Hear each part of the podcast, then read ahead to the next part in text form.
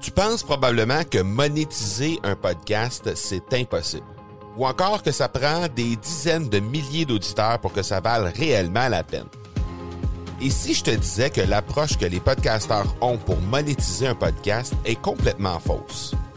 Et c'est aussi pourquoi seul le premier 1% des podcasts génèrent réellement des revenus. Mais qu'en est-il des plus petits? Des podcasteurs qui, comme toi et moi, n'ont pas des dizaines de milliers d'auditeurs pour attirer des gros annonceurs, mais qui ont une entreprise avec services ou produits à offrir. Comment ces podcasteurs peuvent-ils réellement générer des revenus avec leur podcast? Eh bien, c'est maintenant possible en utilisant une stratégie que j'ai appelée le podcast furtif.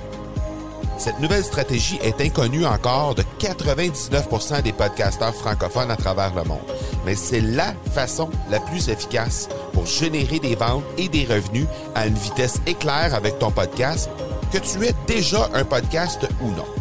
En quelques jours à peine, tu pourras mettre en place cette stratégie et commencer déjà à générer des revenus. Peu importe où tu en es dans ta stratégie podcast, tu dois pas manquer cette série de trois masterclass complètement gratuite. Passe par le academypodcast.com par oblique furtif. Vous êtes sur l'épisode 195 et aujourd'hui, j'ai la chance de recevoir Norman John Hébert du groupe Park Avenue. Bonjour et bienvenue sur l'accélérateur.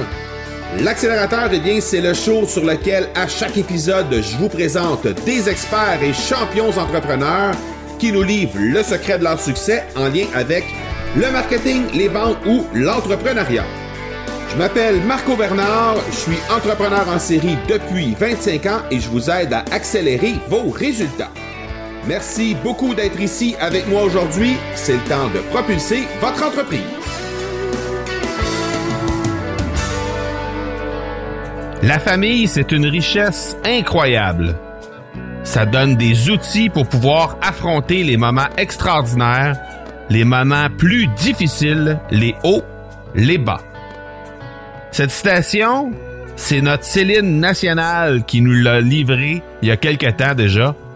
Et euh, ben aujourd'hui, j'ai la chance de recevoir justement quelqu'un qui est impliqué dans une entreprise familiale Norman John Hébert du groupe Park Avenue et c'est de ça dont on va parler aujourd'hui. Et euh, plusieurs d'entre vous savez que je suis moi-même impliqué dans une entreprise familiale qui est Production Extrême, qui est une entreprise qui œuvre dans le domaine des articles et vêtements promotionnels et uniformes corporatifs. Et j'y suis impliqué avec euh, mon père et mon frère. Et donc, cette réalité-là de... Euh, d'entreprise familiale avec tout ce que ça comporte comme bon comme moins bon côté euh, également ben je vis ça au jour le jour depuis déjà euh, une trentaine d'années euh, parce que j'ai été impliqué très très jeune dans l'entreprise au début comme travailleur comme simple travailleur alors que j'étais encore à l'école. Mais très rapidement aussi à, différents niveaux à différents titres à l'intérieur de l'entreprise. Et il y a eu des il y a eu des fusions qui, qui ont eu lieu dans le, la, la, fin des années 90 début 2000 et là il y a eu d'autres rôles pour moi qui se sont euh, établis à travers tout ça. Et donc, euh, euh, c'est quelque chose que je vis au quotidien et je voulais vraiment discuter de ça avec Norman parce que le groupe Park Avenue, ben, c'est une entreprise familiale qui est en affaires depuis 59. Donc, il y a beaucoup de similitudes avec Production Extrême qui, elle, est en affaires depuis 1956. Aujourd'hui, le groupe Park Avenue, ça compte 23 concessionnaires automobiles un peu partout à travers le Québec et Norman John Hébert en est le vice-président, un jeune vice-président en fait, en plus d'être le chef de l'expérience client depuis maintenant 2014. Alors il va nous raconter son parcours à lui, comment il a euh, œuvré ailleurs que dans l'entreprise familiale avant de revenir à la sortie de l'école. En fait, il a œuvré ailleurs que dans l'entreprise familiale avant de revenir euh, dans euh, travailler avec son père en fait, qui lui avait repris de son grand-père. Donc une super belle histoire et euh, j'ai trouvé, ça hyper intéressant. On a eu un super bon contact et vous allez voir, c'est une entreprise qui a plus de en fait, qui a près de 1 milliard de chiffre d'affaires au moment où on se parle. Donc, c'est extrêmement important comme euh, comme entreprise ici euh, au Québec. Alors, je suis très heureux de recevoir Norman John Hébert et puis il est pas impossible qu'on ait d'autres discussions dans un futur approché. Vous allez voir vers la fin de vers la fin de, de l'entrevue, j'invite déjà Norman John Hébert à revenir éventuellement pour nous parler entre autres d'expérience client parce qu'il est le chef de l'expérience client chez le groupe Park Avenue. donc, il est pas impossible qu'on le revoie dans un futur rapproché. Euh, mais avant toute chose, encore une fois, cette semaine, on a le droit à nos deux collaborateurs, Martin Michaud, qu'on va voir en fin d'épisode, et Micheline Bourque, qu'on va voir tout de suite après. Euh, euh, en fait, qu'on va voir dès maintenant, et je vous reviens, moi, tout de suite après, pour vous parler de l'entrevue avec Norman John Hébert. Alors, encore une fois, cette semaine, on est avec Micheline Bourque, présidente fondatrice du Club de lecture Affaires. Comment ça va, Micheline? Ça va très, très bien, Marco. Toi-même? Oui, ça va bien, merci. Qu'est-ce que tu as pour nous cette semaine? Tu es prête là, pour découvrir un, costaud, là, un, vrai de vrai? là? Oui, un homme fort. un homme fort. tu connais Henry Mintzberg? Non, je connais pas. Ça ne dit rien du tout? Non. Henry Mintzberg, c'est un Montréalais, donc un Québécois. Euh, qui euh, a été professeur euh, d'université pendant euh, des décennies et qui, au fil des ans, est vraiment devenu une sommité mondiale. Donc, c'est quelqu'un qui est reconnu mondial pour tout ce qui concerne le management, la gestion. Donc, c'est un homme qui a écrit de nombreux livres. Là, je regarde il doit certainement avoir dépassé les 20 ouvrages. Et il vient de sortir un récent. Euh, donc, j'en profite un peu pour faire un clin d'œil à Henry Mintzberg, qui est vraiment un homme qui est respecté partout dans le monde pour euh, sa pensée euh, sur le management. Donc, il vient de sortir un petit livre, puis tu sais, regarde, je sais pas quel âge il a, mais il est pas loin de 80, c'est sûr. Tu sais, c'est ah, vraiment un, gourou, un vrai gourou. Donc, il vient de sortir très récemment un livre qui s'appelle Bedtime Stories for Managers. Alors, Bedtime Stories for Managers, c'est une collection de petits articles genre d'une page, deux pages, sur des thèmes un peu loufoques, un peu euh, pour mettre un peu euh, dédramatiser un peu le management, puis par ces anecdotes, donc un sens d'humour très développé, nous, nous faire comprendre des choses. Donc, euh, je vais donner comme un petit exemple. Elle est fun à lire, c'est facile à lire. Donc, c'est comme si qu'il se laisse aller, j'ai l'impression. Puis, regarde, moi, j'ai ces pensées-là en tête depuis toujours, sorte ton lait. Pour donner un exemple euh, d'une pensée, euh, d'une réflexion, comme il y, a différents thèmes, je vais en nommer quelques-uns. Je vais nommer celle que je vais te donner comme exemple. Ça s'appelle ça s'appelle le titre Networks are not communities. OK, c'est ça le thème de ce petit deux pages-là. Puis tu vas comprendre très rapidement la différence puis l'importance de ce qu'il dit. If you want to understand the difference between a network and a community, ask your Facebook friends to help you paint your house. OK? Effectivement. Donc, pour ceux qui ne comprennent pas l'anglais, c'est qu'ils disent, si tu comprends pas la différence entre ce qui est un réseau et ce qui est une communauté, demande à tes amis Facebook euh, de venir peinturer ta maison. C'est sûr qu'on n'est pas dans un mode communautaire, on est dans un mode réseau. Puis la communauté, puis il explique dans cet article, qu'est-ce que c'est la communauté et à quoi ça sert? Donc Henry Mintzberg, au-delà de, de, de ses, expertises en, management et tout ça, a publié, euh, il n'y a pas longtemps non plus, euh, des livres à vocation plus, dirais, sociale, donc des messages J'en profite pour en présenter un qui s'appelle Rééquilibrer la société, où il fait appel justement à l'implication, qui sollicite les gens pour s'impliquer, pour faire de ce monde un meilleur monde. Donc, j'en fais un deuxième de Mintzberg, puis un petit dernier qui est probablement une de ses bibles. Euh, c'est un livre qui s'appelle Gérer dans l'action, qui est un condensé d'un best-seller mondial qui s'appelle Gérer tout simplement, puis qui est épais là, comme genre 3 pouces. Alors, Gérer dans l'action, c'est un livre qui est réédité, qui est réédité continuellement et qui va vous donner les bases de ce que c'est le management à la, à la Henry Bensberg, bien sûr. Et euh, vous allez découvrir que pour lui, même si on vit dans un monde ultra rapide où il y a plein, plein, plein de changements, finalement, quand on regarde dans les faits, il n'y a pas si tant de changements changement que, que ça qui se fait au niveau. Ouais, ouais, ouais. Tout revient au même à un certain moment. bien longtemps. Alors, c'est un homme c'est ça, c'est un homme fascinant dans ce sens-là. Donc, je vous ai présenté trois de ses ouvrages, trois parmi ses trois derniers ouvrages, pour le découvrir dans son sens plus humoristique, dans son sens humaniste, qui veut contribuer à un monde meilleur, et dans son sens gourou, donc un gourou du management, Henry, Henry Mintzberg, M-I-N-T-Z-B-E-R-G, euh, quelqu'un qui a vraiment euh, fait beaucoup de choses euh, sur la pensée intellectuelle en management.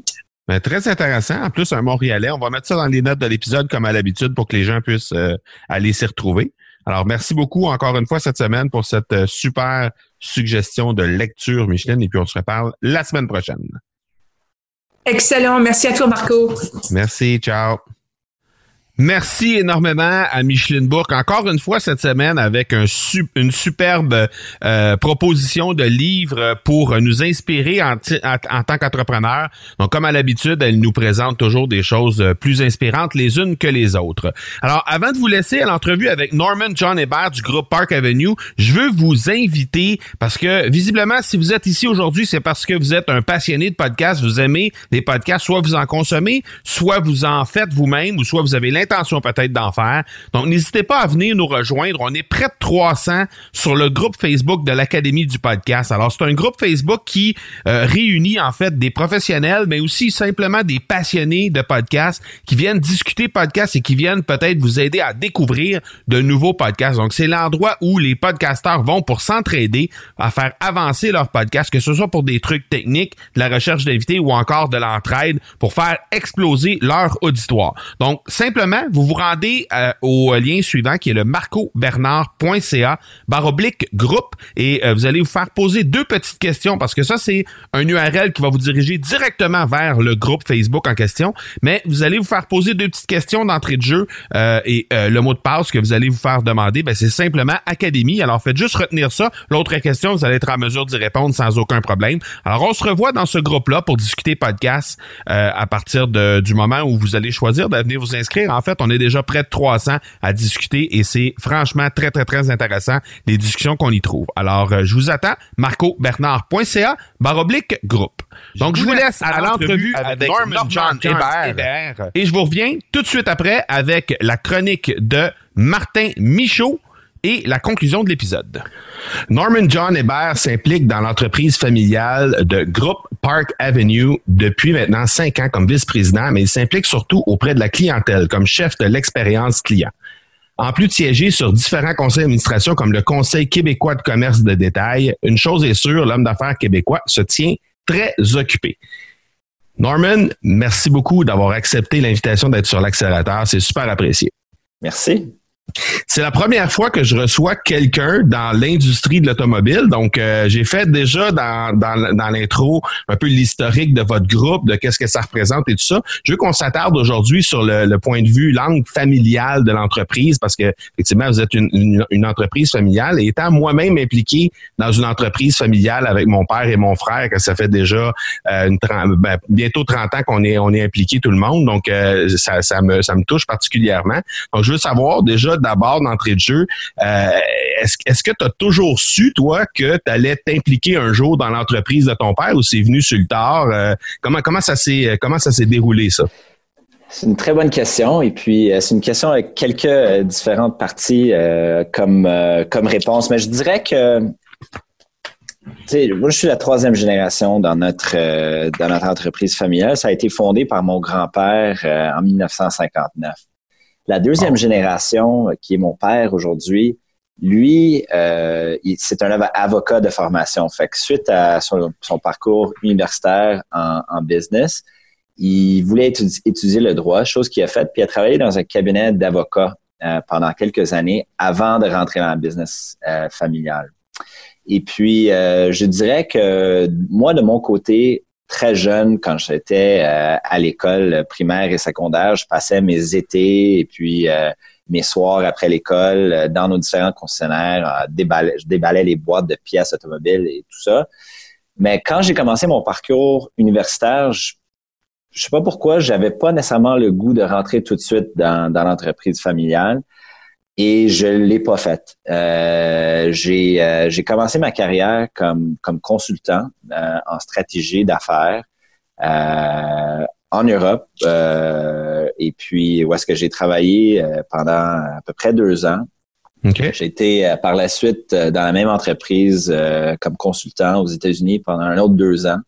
Mm-hmm. Et puis, euh, j'ai décidé de retourner à l'école après euh, mes quatre ans de, travail à l'extérieur de l'entreprise. Et puis, c'est en faisant une maîtrise euh, ici à Montréal au HEC que je me suis dit, c'est là, il y a quelque chose qui me manque dans la carrière que j'avais avant. Et puis, effectivement, c'était ce sentiment d'appartenance à, à la business. Et puis, et puis, euh, fait comme plusieurs euh, deuxième, troisième génération, je suis allé voir euh, le, président qui était mon père, puis j'ai j'ai commencé à avoir une discussion de une carrière chez toi, tu sais, dans l'entreprise familiale, savoir quoi. Puis, puis effectivement, puis ça a commencé comme ça. Et puis ça fait cinq ans.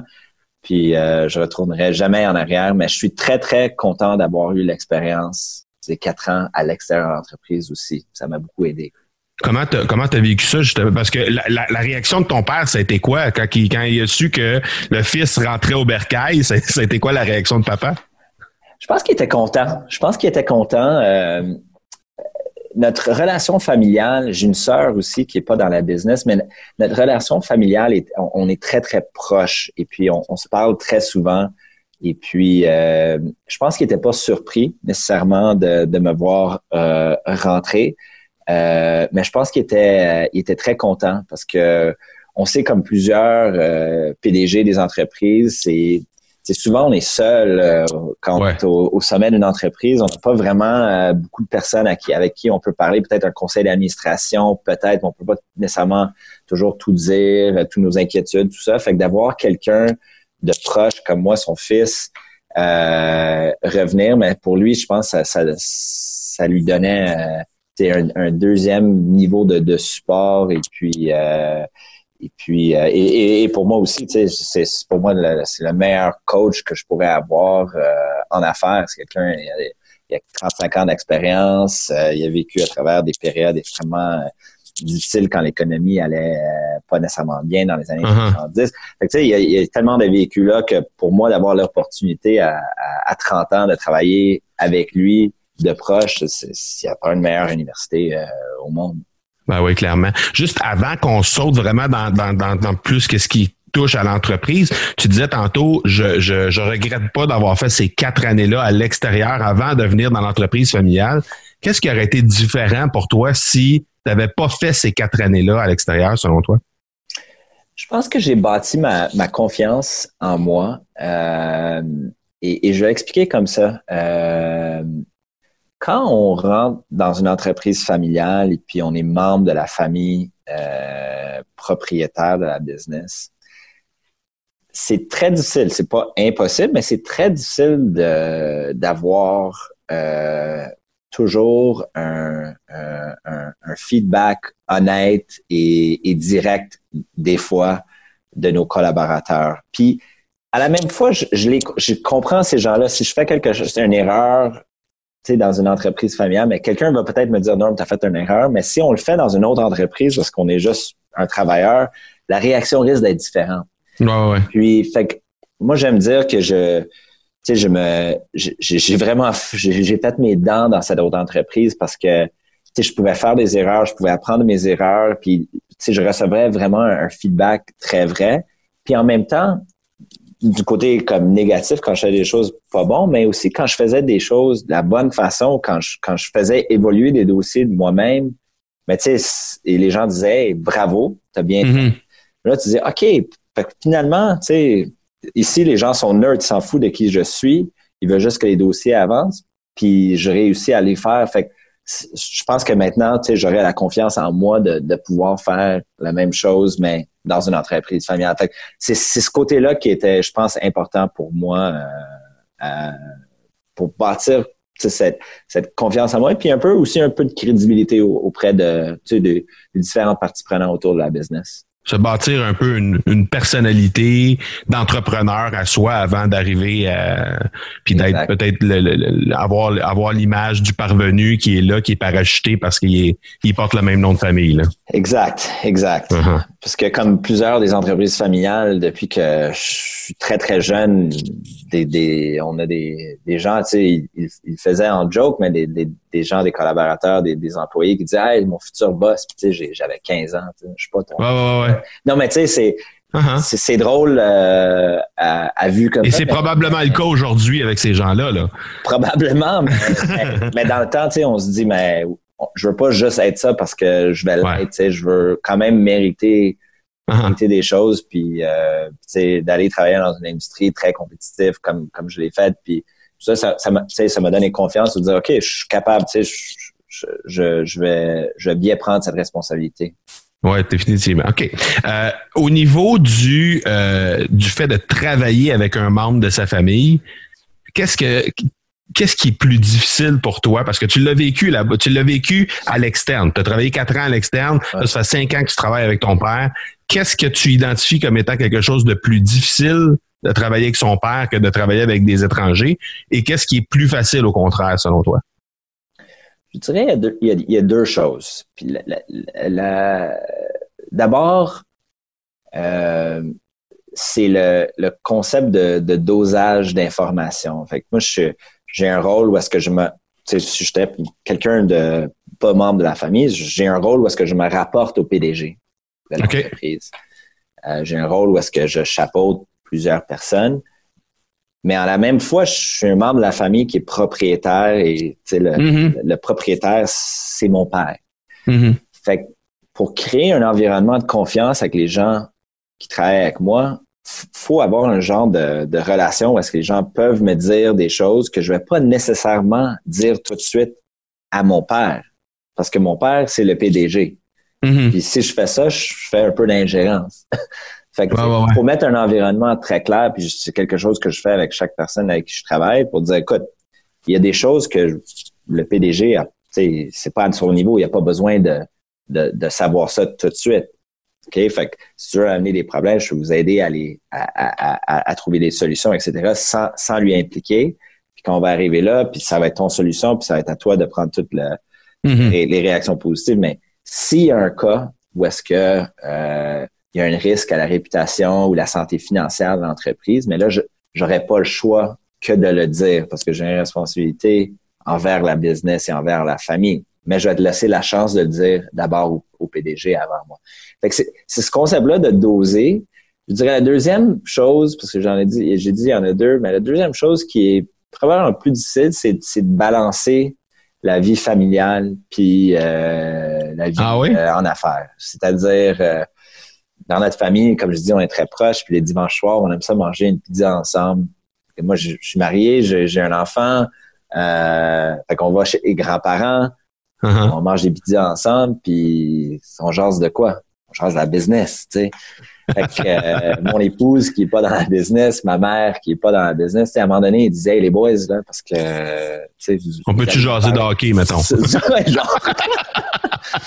fait que c'est, c'est, que c'est, je dirais, cette partie-là, euh, c'est pas que c'est difficile, mais ça, ça demande un, focus et puis, mais tu sais, comme, comme tous les entrepreneurs, euh, nos, nos conjoints, nos épouses, tu sais, ils, veulent pas, elles savent qu'ils sont embarqués dans ça, on n'est pas punch in, punch out, nous, tu sais. Non, non, non, exact. 24-7. Elles, elles, sont très euh, compréhensibles aussi, mais, mais c'est pas, pas nécessairement très facile.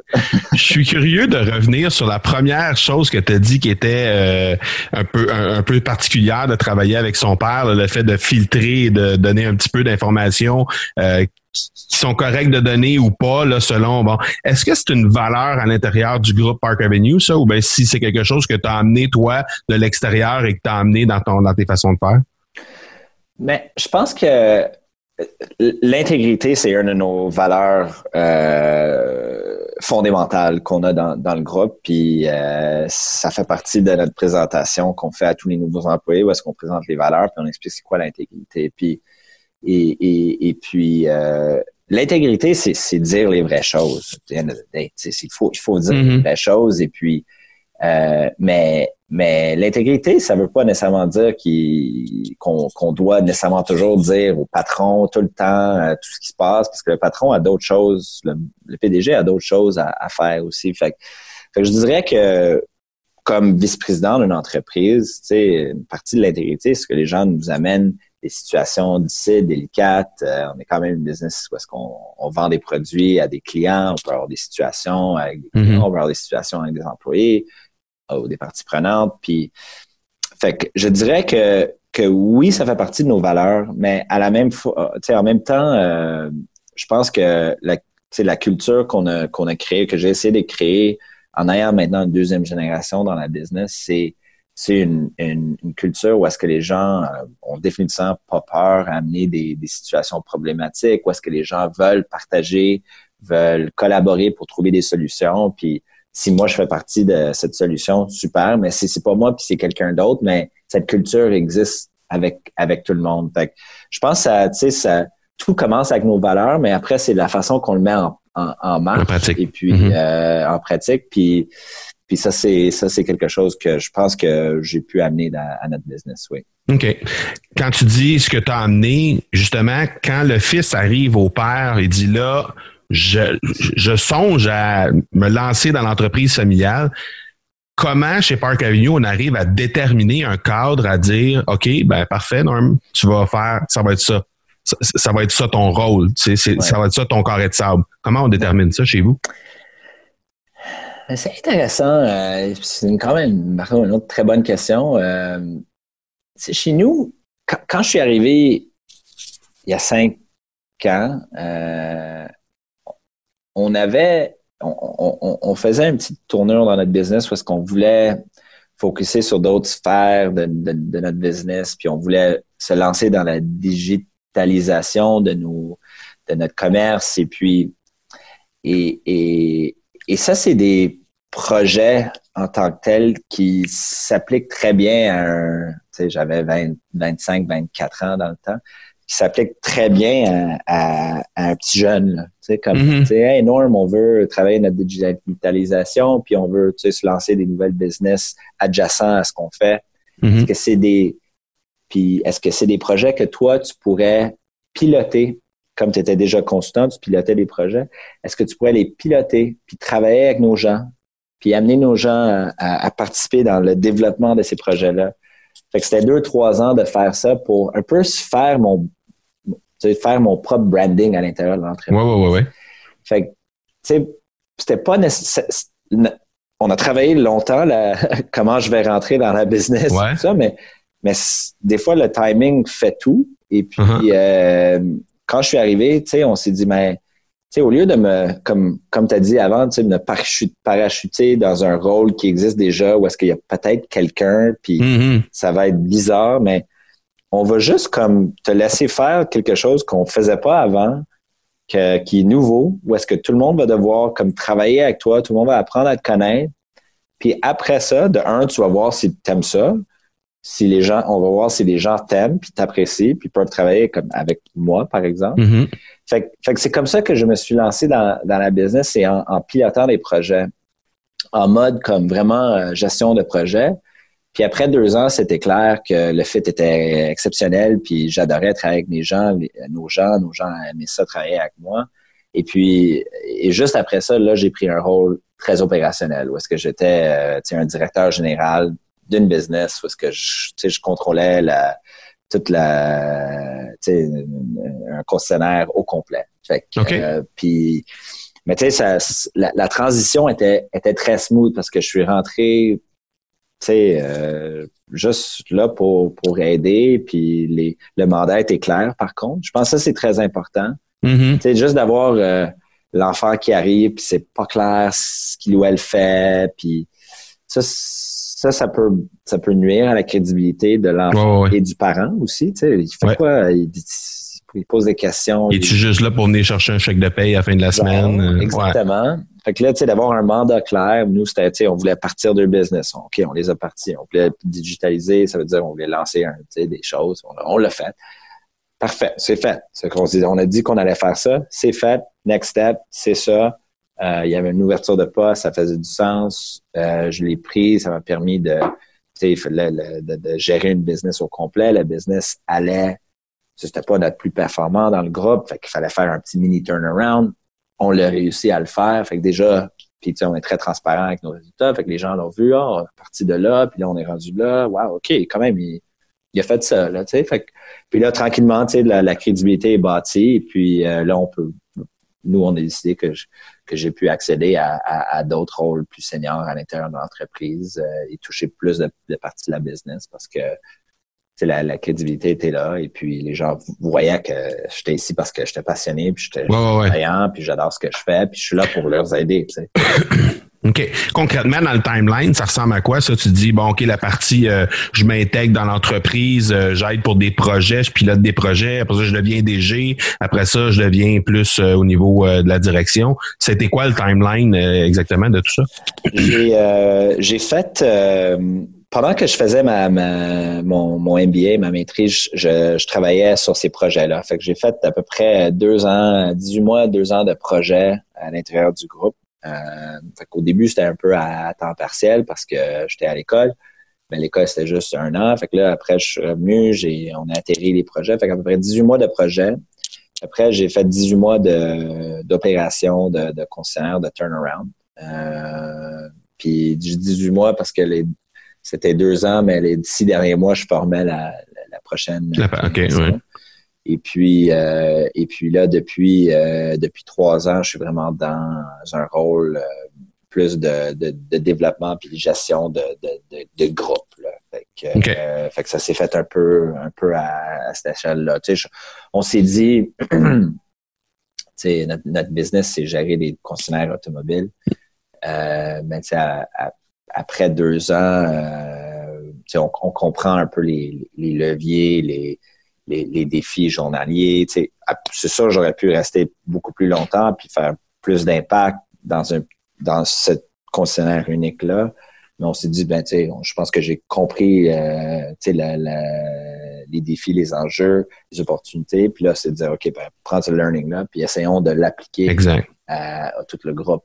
Puis, euh, c'est important aussi de comprendre, parce que là, c'est expérience client. Expérience client, quand tu es sur le terrain, tu es capable de réaliser un peu plus qu'est-ce qui se passe concrètement. Puis là, tu peux appliquer ce que, ce que tu as appris pendant ces 18 mois-là. Après oui, c'est ça. Puis, tu sais, en, en, gérant euh, ou en travaillant avec des gens qui, aujourd'hui, leur métier, c'est de gérer des concessionnaires automobiles. Nos, nos directeurs généraux, c'est des gens qui ont, j'en ai qui ont fait ça depuis 30 ans. Ouais. Je ne vais jamais leur apprendre quelque chose dans comment opérer leur business, mais juste en 18 mois ou deux ans que j'ai passé dans, dans une opération ici, je suis capable d'avoir des discussions hyper intelligentes autour de, des leviers, les leviers stratégiques uh-huh. qui peuvent amener la business à mieux performer. Parce que des fois, quand on est dans la business, on a le tête direct dedans, puis on, on gère des cas clients, des cas employés toute la journée longue, mais des fois, on ne voit pas l'horizon. Puis mon rôle, c'est d'essayer de les amener là. Mais en amenant le volet, mais ça faut que ça fait du sens avec l'opération aussi. Exact, exact. Un chef de l'expérience client chez Park Avenue, ça fait quoi? Le, chef de l'expérience client, je dirais, j'ai deux chapeaux que je, porte. Euh, le premier chapeau, c'est la marque Park Avenue. C'est le brand, c'est euh, qu'est-ce que veut dire notre, marque. Puis on est en train en ce moment d'embarquer sur un, voyage, si tu veux, d'entreprise où, est-ce qu'on on, s'est fixé vraiment une destination très ambitieuse en termes de, brand puis de, perception de nos clients. Mm-hmm. Euh, et puis, d'ici deux, trois ans, on, on, on, va y arriver. Là. Fait que, je dirais la première partie, c'est le marque. Fait que c'est le marketing, c'est c'est euh, tout ce qui est digital, c'est c'est tout le plan stratégique autour de la marque. Deuxième partie qui est beaucoup plus opérationnelle et, beaucoup plus euh, tactique, c'est euh, tout ce qui touche nos, nos processus de d'expérience client. Fait et at large, qu'est-ce que ça veut dire? Mais de un, c'est notre programme de, de, fidélité et loyauté qu'on a à l'intérieur de notre entreprise. Le, fidéliser un client dans l'automobile est extrêmement important. C'est un mm-hmm. achat qui se fait aux 4-5 ans. C'est un achat pas euh, régulier. Euh, fait que quand le temps vient de changer son auto, pour moi, j'ai absolument besoin de mes clients. Pour, j'ai besoin qu'ils disent Ah ben, je vais juste racheter chez Park Avenue. c'est un no-brainer. Il faut, faut, que ça soit ça. Ben, hmm. Pour que ça soit ça, il y a plusieurs éléments dans la vie de, de ces clients-là et la vie de leur auto où est-ce que nous, on doit être absolument ça coche. Mm-hmm. Que, que ça soit les, les moments qu'on crée quand quelqu'un vient pour faire le service de leur véhicule chez nous, que ça soit des initiatives de sais, le client qui veut absolument jamais venir chez vous, chez nous, mais qu'on va aller chercher leur auto, qu'on on va leur laisser un auto, euh, tous ces genres de choses-là. On, on, a mis sur pied des, des centres de contact client, fait que des, des, des, centres euh, où est-ce que les gens sont disponibles presque 24/7 par téléphone, par chat, par texto pour répondre à toutes les questions, que ce soit technique ou liées à la vente euh, pour, pour nos clients. C'est vraiment d'essayer de, créer un, un, environnement puis des, des stratégies où est-ce qu'on sert le client à la façon que, que nos clients veulent être servis. Puis malheureusement, aujourd'hui, tu sais, malheureusement ou heureusement, je sais pas comment, euh, quelle position prendre, mais la vie est très euh, multicanal aujourd'hui. On a plusieurs mm-hmm. façons de magasiner différents types de choses. Puis moi, j'ai différents types de segments clients. J'ai des clients qui, pour eux, la, la façon idéale d'acheter une auto, c'est de rentrer dans un concessionnaire ou de rentrer dans quatre ou cinq concessionnaires. C'est d'essayer quatre, cinq autos, c'est de s'asseoir avec un vendeur, puis c'est de négocier. C'est correct. Cette expérience-là, naturellement, je l'offre. C'est l'expérience typique. Mais j'ai des gens que ça leur tente pas de venir chez nous. Ils veulent tout faire de chez eux. Puis, mais moi, je dois, je dois, servir ce client de cette façon-là. Je peux pas te uh-huh. dire non. Puis pourquoi je dirais non? Je suis capable. On est capable de faire ça, mais, mais ça faut, faut créer ces compétences-là. il faut créer ces structures-là. Fait que depuis quelques années, je suis sur une mission de créer non seulement ses compétences puis ses équipes, mais de créer une culture dans l'entreprise où est-ce que on va toujours servir le client de la façon qu'il ou elle veut être servi. Oui, parce que ça doit pas être évident, là, surtout pour les gens qui sont là depuis des années. Le vendeur de char, comme on dit en bon québécois, lui qui est là depuis 15 ans, 20 ans, 25 ans, lui, ce qu'il veut, c'est le contact client. Là. Il veut avoir la personne assise en avant de, en avant de lui pour être capable de jaser. Là. Tout à fait. Puis puis c'est correct. Puis cette personne-là va toujours pouvoir l'avoir, mais, mais, mais cette personne-là, si l'OS s'adapte pas, risque d'avoir de moins, de moins en moins de clients. Puis dans un deuxième temps, les nouveaux recrues qu'on a, les jeunes millennials qui viennent travailler chez nous, eux autres, c'est l'opposé on peut pas les mettre devant un client. Ils ont peur. des millennials, ils ont peur des humains. Fait que, qu'est-ce qu'on fait avec ça? On les met derrière un ordinateur. puis, uh-huh. Mais, mais, mais, mais c'est ça, tu sais. Puis, puis l'automobile, on n'est pas rendu à une place. Puis c'est pas c'est pas le c'est pas Groupe Park Avenue qui va le décider un jour, mais on peut rendu un stade où est-ce que les gens sont prêts à aller en ligne, dire ok l'auto est 34 000 dollars, je vais cliquer, je donne ma carte de crédit, puis l'auto va se faire livrer dans mon driver. Uh-huh. Peut-être je, mais, moi, j'aimerais même ça si on arrive là un jour, mais aujourd'hui, la, partie conseil demeure assez importante. Et puis, il y a d'autres catégories de produits, comme, je sais pas, un lit ou euh, des meubles, des fois, euh, des électros, euh, des, des, produits financiers, où est-ce que le conseil, la partie conseil demeure quand même un peu important, même s'il y a beaucoup d'informations sur le web, mais le conseil d'un expert demeure important. Fait qu'on on essaie de se positionner plus de, ce côté-là, puis d'enlever le, côté vendeur. On a, je dirais, Marco, aujourd'hui, on a plusieurs places parce que les, les vendeurs sont, mm-hmm. sont plus payés à commission. Des gens euh, sont là, euh, des spécialistes de produits, sont payés à salaire, sont là vraiment juste pour consommer. Ah ouais, OK. Parce qu'un client aujourd'hui qui rentre dans une salle de montre, là, cette personne-là, euh, elle a fait ses recherches. Elle, rentre pour acheter, mais, mais si la relation est pas bonne avec la personne devant elle, elle va probablement quitter. Avant de même parler de prix, là, on va juste ah, c'est de l'eau, travailler avec si ouais. un environnement où est-ce que les gens sont, sont, sont vraiment là pour, pour conseiller, puis c'est authentique, puis sont, ils n'ont pas de rémunération sur la, la, vente en tant que telle, mais là, on commence à créer une expérience vraiment plus intéressante pour le client. Définitivement. Ah, c'est le fun, ça.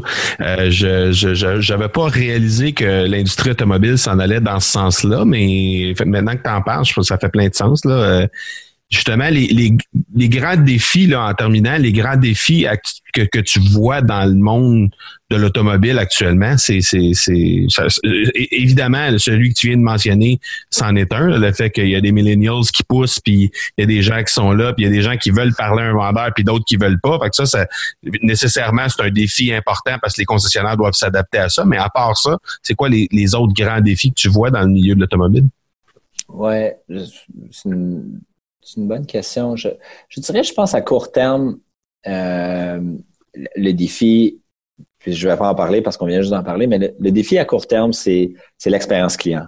Puis nous, on est vraiment sur une mission de le changer, en tout cas dans notre entreprise. Puis j'espère que les autres concessionnaires vont le faire aussi parce que on travaille trop fort dans nos business pour avoir une perception négative des gens. Ça se peut pas. On est ici tous les jours, on travaille extrêmement fort, puis les gens disent ah c'est horrible d'acheter un auto. Mais Hmm. déprimant euh, de venir travailler toujours quand les gens. Fait mais ça, c'est à nous de le changer. Là. Fait qu'on, ça, c'est, ça, c'est à court terme. Je dirais, à, moyen terme, un défi qui se présente, c'est l'électrification des, des, des transports. C'est aussi une super belle opportunité.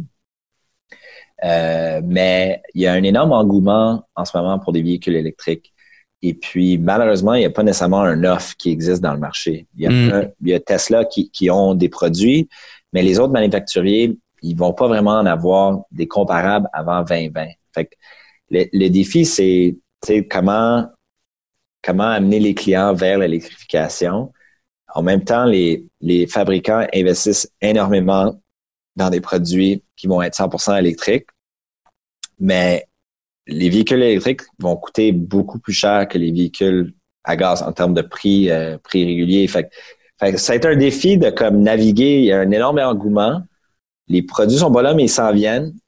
Le prix va être difficilement acceptable par les par les, les, clients. Fait que ça, ça c'en est un. Ça, c'en est un, mais on, on est excité par, par, par, ça. Et puis, je dirais la troisième qui, qui m'excite beaucoup, c'est comment est-ce que nous, comme entreprise, on va s'insérer dans l'écosystème de la mobilité. Parce que la mobilité, un jour, va et doit nécessairement changer. Elle doit changer parce que je, je, suis pas euh, Al Gore, là, mais on a un problème avec l'environnement. Et puis, mm-hmm. euh, j'ai un enfant, puis si je veux qu'en 50 ans ou 60 ans, qu'il vit une vie cool comme toi et moi, on vit aujourd'hui, mais mm. il faut faire quelque chose faut faire quelque chose, il faut réduire le nombre de véhicules qu'on a sur les routes. Il faut, mhm. il faut. C'est une partie de l'équation, mais c'est une partie qui, me touche beaucoup parce qu'on parce qu'on les a. Deuxième chose, c'est la congestion routière. À Montréal, où est-ce que j'habite, tu sais, les gens euh, qui passent des deux heures en trafic, euh, quatre heures par jour, c'est pas c'est pas acceptable à long terme. Mhm. Fait fait l'équation de, de, la mobilité va, va, passer par plusieurs différents niveaux, mais, incluant le transport en commun, incluant les trains légers, incluant plein de différentes choses, mais, mais aussi par le partage d'automobiles et aussi par euh, le, le véhicule autonome mm-hmm. euh, qui peut être beaucoup plus utilisé. Et puis moi, je pense que comme business local qui est, très bon à gérer des flottes automobiles, je pense qu'on va pouvoir jouer un, rôle super pertinent dans l'écosystème de la mobilité. Il faut voir comment ça va évoluer, mais moi, c'en est un qui me tient à cœur, puis je pense que qu'on va pouvoir euh, faire un bel impact dans la, société en, s'impliquant dans, dans, cette partie-là, en travaillant aussi avec nos, nos manufacturiers, mais ça, celle-là m'intéresse. Oui, ouais, c'est, sûr que ça, ça, ça, doit venir d'en haut aussi. Puis ça m'amène une dernière question justement en rapport avec ça. Toi qui travailles sur, sur, euh, sur l'expérience client, quelle est la place que le produit tient dans l'expérience client? C'est-à-dire la perception que le client a de votre euh, expérience, de l'expérience quand il fait affaire avec un concessionnaire ou un autre du groupe Park Avenue, un des 23, peu importe quelle est la place que le, la qualité du produit va prendre en pourcentage, par exemple, dans l'expérience client? Je dirais qu'aujourd'hui, c'est beaucoup. Et c'est euh, et, parce que l'auto qui a des problèmes mécaniques, euh, c'est un, problème pour un client. C'est vraiment un, vrai problème parce que c'est une perte de temps, mm-hmm. c'est, des sous à investir, des choses comme ça.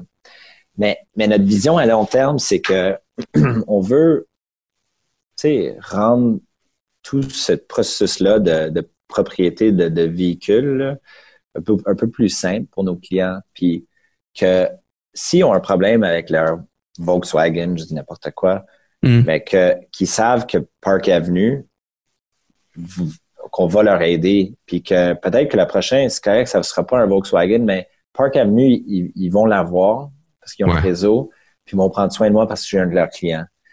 Fait que c'est par là où est-ce qu'on s'en va. Fait que je dirais aujourd'hui, c'est beaucoup, puis peut-être trop. Euh, la place que ça, prend, le, produit dans, dans, dans l'équation, mais on travaille très fort pour... pour dissocier? Pas nécessairement dissocier, mais pour, pour être plus en amont de, de, de, cette partie-là, pour que les gens disent, sais, mais tu sais, que, que, mon Land Rover fonctionne pas, mais ben, j'aimerais ça avoir un Audi, mais ben, je vais appeler Park J'ai appelé mon gars chez Land Rover, puis il va m'organiser un Audi. Tu sais, Ça, c'est quelque chose où je vais appeler Park Avenue, puis ils vont m'organiser. Tu sais, fait que c'est des genres de choses uh-huh. qu'on travaille euh, en ce moment. Puis je pense que je pense que naturellement, je pense qu'on va le faire, là, mais je pense que les gens vont, vont, vont l'apprécier parce que euh, tous les produits peuvent être exceptionnels, mais, mais nous, on est là pour rendre tout le processus un peu plus simple. Fait que, euh, c'est par là où est-ce qu'on s'en va. Ben c'est très cool. Puis écoute, euh, euh, au fil de notre discussion, j'aimerais ça qu'on puisse se reparler dans un futur rapproché. On va qu'on se parle de, d'expérience client. Parce que je pense qu'on peut décortiquer ça. On peut vraiment amener euh, la discussion à un deuxième niveau juste en parlant d'expérience client. On en a parlé brièvement, mais on voulait parler du de l'aspect familial et tout ça. Je pense que c'était ça surtout le but aujourd'hui. Mais l'expérience client, je pense que ça pourrait. Puis on n'en a pas vraiment parlé non plus encore sur l'accélérateur, malgré qu'on est au 180 15e épisode aujourd'hui. On n'a pas vraiment parlé. Je pense qu'on a fait un épisode qui traitait un peu de, d'expérience client l'année dernière, mais sinon, on n'a pas vraiment fait ça ensemble. Donc, euh, si tu le permets, là, éventuellement, on pourrait reparler de tout ça euh, dans un futur rapproché. Avec grand plaisir. Ben, excellent. Ben, un gros, gros merci, Norm, puis euh, on se reparle très, très, très bientôt. Merci à toi, Marco. Merci, ciao. Ciao. Un gros merci à Norman John Hébert. Comme je l'ai dit, c'est une super entrevue. J'ai trouvé ça vraiment intéressant. C'est la première fois qu'on recevait quelqu'un qui était dans le milieu de l'automobile et c'est la première fois aussi qu'on parlait d'entreprise familiale avec quelqu'un et il y avait beaucoup, beaucoup de similitudes avec mon histoire à moi et comme, comme vous l'avez entendu à la fin de l'épisode, assurément, on va revoir Norman John Hébert dans un futur plus ou moins rapproché, dans un, un prochain épisode en fait, où on va parler de, de l'expérience client parce que euh, est-ce que euh, la fameuse station-service dont il a parlé, qui est euh, pour pour lequel le groupe Park Avenue a été des pionniers à implanter ça euh, ici au Québec. Alors, je pense que ne serait-ce que de discuter de ça et de voir un peu quels a été quels ont été les résultats, tout ça, mais aussi comment c'est venu cette idée-là, comment ça s'est développé, comment ils ont réussi à inculquer ça directement à l'intérieur de la tête de leur de, de, de, leur prospect, de leurs clients et quelle est la réponse aussi de ces gens-là. Donc ça, pour moi, c'est extrêmement intéressant et on va pouvoir euh, assurément prendre exemple sur euh, euh, Norman John Hébert pour peut-être appliquer ça sur nos propres entreprises par la suite pour voir un peu comment ça peut fonctionner. Donc avant de vous laisser à la conclusion de l'épisode, je vous présente, comme à l'habitude, à chaque semaine, la chronique de Martin Michaud du journal Action PME. Et puis, je vous reviens tout de suite après avec la conclusion de l'épisode. Alors, encore une fois, cette semaine, on est avec Martin Michaud du journal Action PME. Comment ça va, Martin? Ça va très bien, Marco. Et toi? Oui, ça va bien, merci. Qu'est-ce que tu as pour nous cette semaine, Martin? Ben, cette semaine, Marco, j'aimerais te parler des trois meilleurs textes du mois. Euh, tu sais, comme on a fait euh, au mois de janvier, euh, on le répète au mois de février. Donc, euh, je vais commencer. Euh, le premier texte, là, celui qui a eu le plus de lecture, c'est Comment devenir un bon agent du changement pour votre entreprise. C'est de Thérèse Témélis. Donc, Thérèse, euh, sais, elle nous introduit la notion du changement d'une entreprise, c'est, c'est souvent complexe parce qu'il y a beaucoup de résistance. Fait que, elle, dans son texte, elle apporte vraiment des méthodes pour y arriver, tu sais, parce qu'elle dit évidemment, l'humain est rarement ouvert à modifier euh, ses habitudes de vie. Tu sais, l'humain est dans sa zone de confort, etc. Fait que c'est la même chose pour un dirigeant, un employé, etc. Ouais. Et puis, euh, donc, tu sais, Thérèse, elle, elle nous donne un exemple là-dedans. Elle dit, il y a énormément de, de, de, de blessures euh, au travail, surtout dans la construction, parce que, bon, la manipulation, toutes sortes de choses euh, qui est plus complexe. Mais les gens, ils sont euh, très réticents à changer les méthodes de travail, tu sais. Puis les phrases que tu sais qu'on entend tout le temps, c'est ah c'est comme ça, je l'ai toujours fait, ça fait 28 ans que je fais ça de même, Ouais. je comprends rien à ce logiciel-là, ça sert à rien, on perd notre temps, etc. Tu sais, ça m'est Uh-huh. jamais arrivé en disant, tu sais, pourquoi changer? Uh-huh. Donc, c'est ça, tu sais, elle dit, ben, tout le monde a entendu parler de ces, de, de- de ces arguments-là. Donc, elle donne vraiment, tu sais, euh, comment arriver à implanter du changement dans une entreprise. Puis, c'est vraiment un bon texte. là. Ben, en fait, ça a été le plus lu euh, dans le mois. Donc, euh, je pense que ça a été très appréci- apprécié. Et quand c'est quand on dit le plus lu, c'est que nécessairement, il a été partagé. Donc, c'est pour Ouais. ça que ça, c'est sûr, parce que euh, nous, on a une capacité, tu sais, de, de, de, euh, d'attirer du monde, mais tu sais, c'est pas à l'infini. Là. Faut que les, quand, quand les gens partagent dans leur réseau, ben c'est là qu'on attire encore plus. Là. Exact. Euh, donc, alors, euh, c'est ça. Euh, ce texte-là, ça a été le plus lu. Le deuxième texte, ça a été de Tom Bélanger. Donc, c'est un nouveau collaborateur avec nous. C'est l'amélioration continue pour cultiver votre excellence de façon durable. Donc, Tom, il explique, lui, que euh, ça prend dans une organisation euh, l'implantation d'un processus d'amélioration continue. Tu sais, Puis puis il définit comme suit, tu sais, c'est la volonté de tous et chacun pour le changement graduel et perpétuel. Parce que euh, l'amélioration continue permet tout le temps d'améliorer sa productivité, d'améliorer son bien-être au travail. Dans, dans le fond, c'est une notion d'amélioration. Puis la démarche d'amélioration continue, ça vise à l'atteinte aussi des objectifs du plan stratégique d'une organisation. Donc, c'est pas banal, là, tu sais. Non, non, définitivement. Euh, ouais, parce que les dirigeants, ils ont un plan. Euh, sans démarche d'amélioration continue, c'est plus difficile d'atteindre tu sais, les, les stratégies euh, et euh, les objectifs de l'organisation. Donc, Tom nous entretient là-dessus. Lui, c'est un spécialiste dans ce domaine-là. Euh, puis, je sais qu'il m'a signifié qu'elle a fait d'autres textes, donc ça va être intéressant de suivre ça. C'est Tom Mhm. Bélanger. Le Excellent. troisième texte, tu sais, Marco, euh, dernier mois, je t'ai parlé de Google Business. Oui. Là, je te disais, tu sais, euh, j'ai découvert qu'avec Google Business, tu sais, on peut mettre des pauses, puis là, ben, ça réindexe direct dans Google, puis je trouve ça assez puissant. Les tests que j'ai faits, ça fonctionne, puis tout ça. Ben là, le troisième texte, euh, écoute, euh, c'était un texte du mois d'avril 2018. Voilà. Ouais, et voilà. Donc, ça veut dire qu'il a été trouvé quelque part dans Google et Mhm. non pas euh, direct. Ben, ça se peut qu'il ait été trouvé sur, sur euh, euh, que les gens ont navigué dans notre site et qu'ils l'ont trouvé, mais mon, mon petit doigt me dit que ça a été trouvé dans Google et par la suite, ben évidemment, ça a été euh, partagé parce que quelqu'un, au départ, a trouvé ça intéressant. Donc, c'est cette étape pour résoudre un problème efficacement. Donc, ça, c'est un texte de Richard Perrault. Donc, lui, il dit que pour résoudre un problème efficacement, premièrement, il faut être créatif. Sans créativité, on peut pas y arriver. Exact.